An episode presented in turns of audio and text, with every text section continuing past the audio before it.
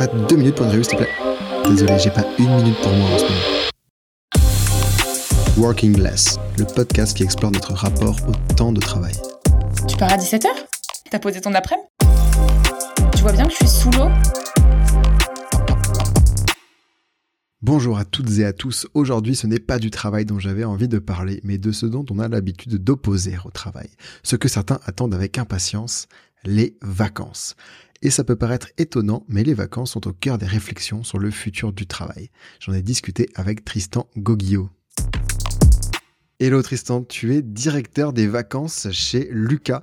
Est-ce que tu peux me dire déjà ce que c'est ce titre de directeur des vacances qui fait sourire? Salut Samuel.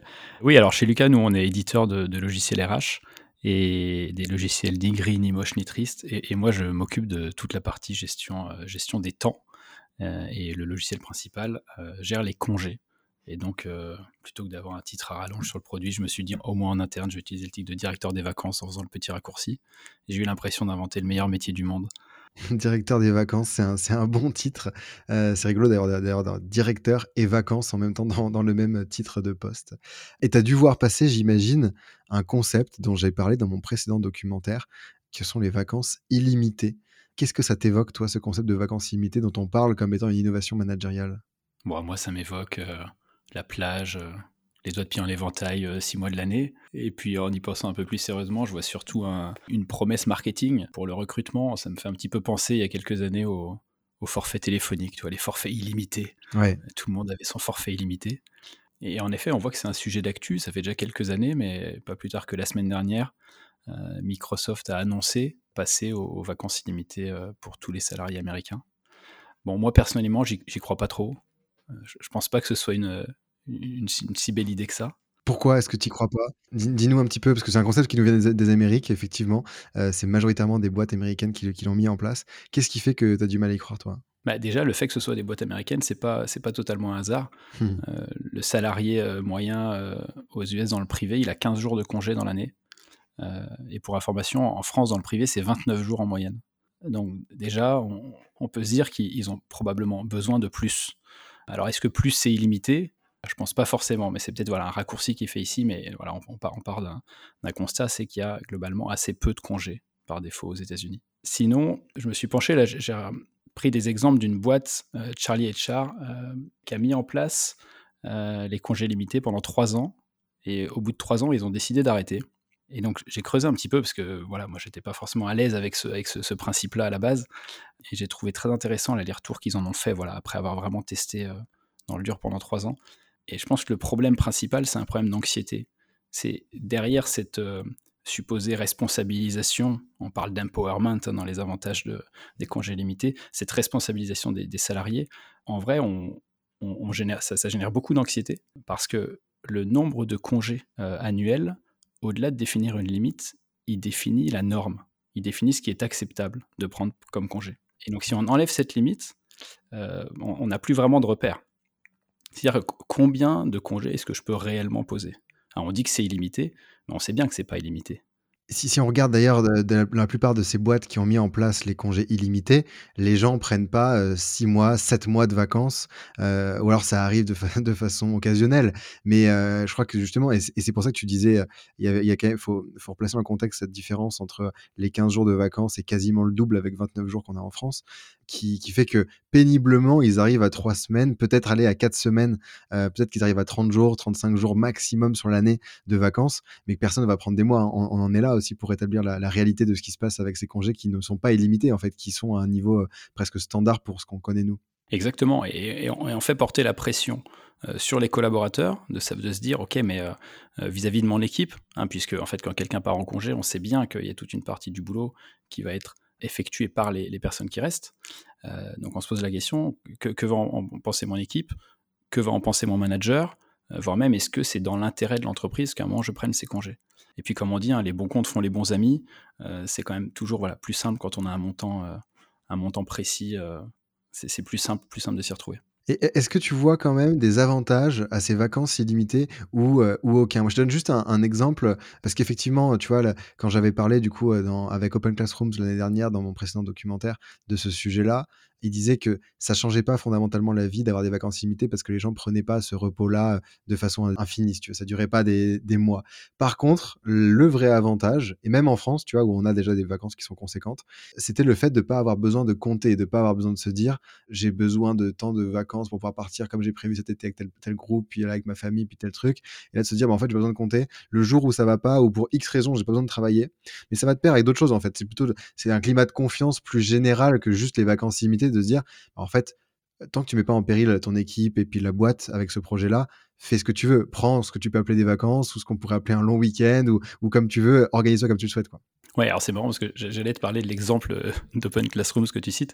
Pour moi, il y, a deux, euh, il y a deux aspects. Il y en a un, c'est que chez Open Classrooms, ils ont dû incentiver, c'est qu'ils donnent euh, voilà, 1000 euros si les gens ils posent au moins trois semaines de congés consécutifs dans l'année. Ouais. Ça, ça, montre bien que. Alors, moi, je trouve ça génial hein, comme, dispositif, toi, de, d'aider les gens à prendre des congés parce qu'on pense que c'est bon pour eux. Mais ça montre bien que le système en lui-même, juste des congés limités, a priori, il suffit pas. C'est que on est obligé d'avoir des dispositifs complémentaires pour aider les gens à les prendre. L'autre aspect que je vois, c'est une question un peu d'inégalité. Tu peux dire, OK, on compte plus et en fonction de mes besoins euh, pour voir la famille, pour voir des amis, je vais prendre potentiellement plus de congés. Euh, ce qu'il faut avoir en tête, c'est que c'est l'équipe pendant ce temps-là qui bosse. Et si au sein d'une même équipe, on a euh, quelqu'un qui prend 20 jours et quelqu'un qui prend 40 jours dans l'année, ça peut créer des tensions, puisque on est sur quelque chose qui est visible. Les gens naturellement vont, vont se comparer et voilà, je, pense que ça va créer des tensions, euh, des tensions inutiles, alors que quand on a une limite, et c'est ce qu'on a aujourd'hui euh, euh, aujourd'hui en France, si tu prends trois semaines de vacances en mois de février, je sais que au global, c'est que tu n'as probablement pas pris cinq semaines en, août et trois semaines à Noël. Donc je me pose pas de questions. Voilà, je me pose pas de questions parce qu'il y a cette approche plutôt, plutôt égalitaire. Après, est-ce, qu'on a tous besoin de repos de la même façon? Il y, a ce sujet peut-être déjà un pour enlever tout ça, qui, est déjà de l'exemplarité, tu vois, de se dire effectivement, si euh, personne dans la hiérarchie au-dessus de moi ne prend de vacances euh, plus longues, je vais pas forcément oser le prendre aussi parce qu'il y a, un problème d'exemplarité, il y a, un problème aussi de j'ai pas envie d'être mal vu, je veux pas être la personne qui, euh, euh, alors peut-être être mal vu, mais au-delà de ça, je veux pas aussi euh, mettre un peu dans l'embarras mon équipe qui doit reprendre une charge de travail qui, est déjà élevée peut-être pour elle et, reprendre ma charge de travail en plus. Mais de façon plus générale, on n'a peut-être pas tous besoin de vacances ou en tout cas de repos de la même façon.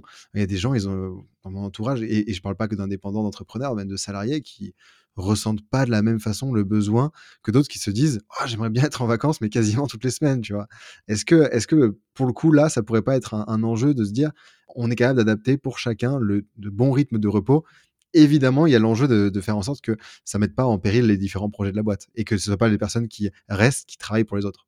Ouais je pense qu'il y a quelque chose d'assez euh, personnel d'assez individuel on, n'a en effet pas tous besoin euh, peut-être de la même quantité, du même type de repos.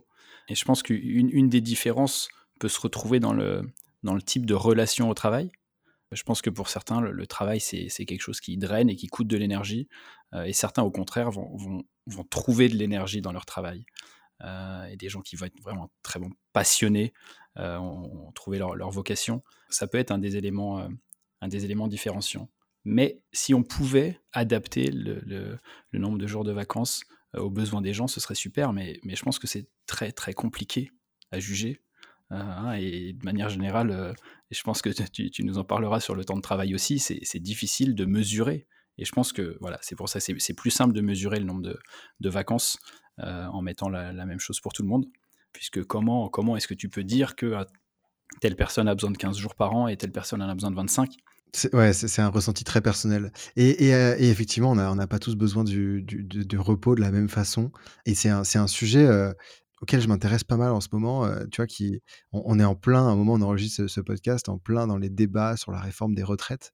Et j'étais en train de me dire, je trouve ça assez dingue que parmi les revendications des syndicats et des gens qui sont opposés à la réforme des retraites, il y ait personne qui parle plutôt que de se focus de se focus sur, sur la retraite et l'âge de départ, à la retraite, pourquoi est-ce qu'on ne parle pas plutôt d'autres formes de repos? Alors, les vacances limitées en sont, en sont euh, potentiellement un débat, mais, mais l'autre débat, ça serait peut-être la semaine de 4 jours. De se dire, peut-être que les personnes qui euh, auraient envie de partir à, 60 ans, 61 ans, 62 ans, plutôt que 64, peut-être qu'elles auraient envie de partir à 64 si on leur disait, en fait, c'est plus 5 jours, c'est 4 jours par semaine. Euh, qu'est-ce que tu en penses de ce type de repos-là aussi? Et est-ce que dans une semaine à 4 jours, on a besoin de moins de vacances que ce qu'on aurait besoin dans une semaine à 5 jours? Alors, c'est super intéressant. la semaine de 4 jours, c'est aussi un concept auquel je, je, crois, qui mériterait à être développé, testé, étudié. Mais je pense que ça ne suffit pas pour supprimer totalement les vacances. Euh, parce que je pense que les vacances, au-delà du repos, elles vont avoir d'autres buts. Déjà potentiellement de passer du temps, du temps en famille, passer du temps avec ses parents. Hein. On est quand même à des âges où euh, on compte un peu, euh, je dirais pas sur les doigts des mains, mais, mais pas loin le nombre de fois en fait qu'on va vraiment profiter d'eux jusqu'à la fin de notre vie. Et ces, ces temps off, c'est aussi des temps de découverte, d'inspiration, de voyage. Et, je trouve hyper intéressant des, concepts. Euh, je sais que j'ai un copain chez Asana. Chez Asana, ils ont un concept de sabbatical, de, mini congé sabbatique de un mois ou un mois et demi, payé, que les collaborateurs peuvent prendre tous les trois ou quatre ans. Et, dans ce concept-là, il y a aussi un, concept américain de mini retirement.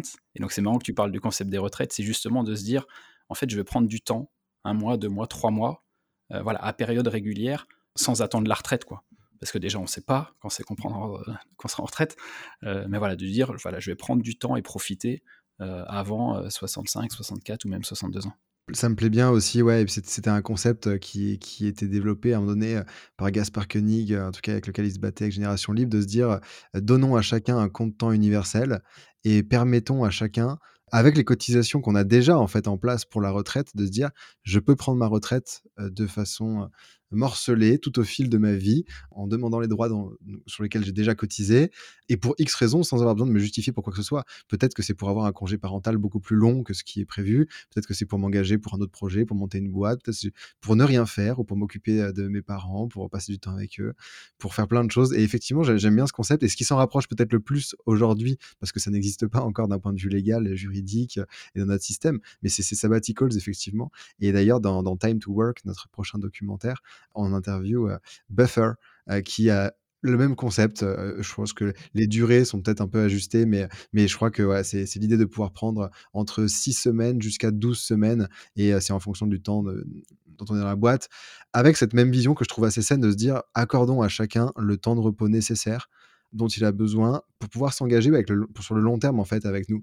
Et se dire dans l'entreprise, on veut des gens qui sont là pour le long terme. Et s'ils sont là pour le long terme, bah, c'est qu'ils ont besoin de temps de repos parce que ça les fatigue déjà de travailler pour nous. Même si, alors, on parle d'Azana, on parle de Buffer, c'est des boîtes qui déjà peuvent se le permettre parce qu'elles ont des produits SaaS qui marchent très bien et que tout l'argent est réinvesti dans le bien-être des salariés et que donc déjà ils ont des salaires qui sont très très élevés, ils ont des conditions de travail qui sont formidables. Mais au-delà de ça, ils sont capables de se dire on, prend du temps pour chacun et on va au bout en fait de la démarche de créer un bon environnement de travail. Et même si c'est des jobs, des jobs du tertiaire, ces gens-là vont se fatiguer quand même parce que créativement, euh, on, se fatigue en fait. Euh, juste être en, interaction tout le temps, être sur les réseaux, le temps d'écran, tout ça, c'est de la fatigue. effectivement, donner ce temps-là à chacun pour prendre du recul, c'est euh, c'est assez chouette ce, temps de vacances. je suis assez d'accord pour ces deux concepts. Donc deux, deux, solutions qui pourraient être plutôt la semaine de 4 jours ou alors prendre des vacances quand même, mais un peu plus longtemps et tout au fil de sa vie, c'est ça? Exactement. Ça pourrait être ça, les, vacances de demain.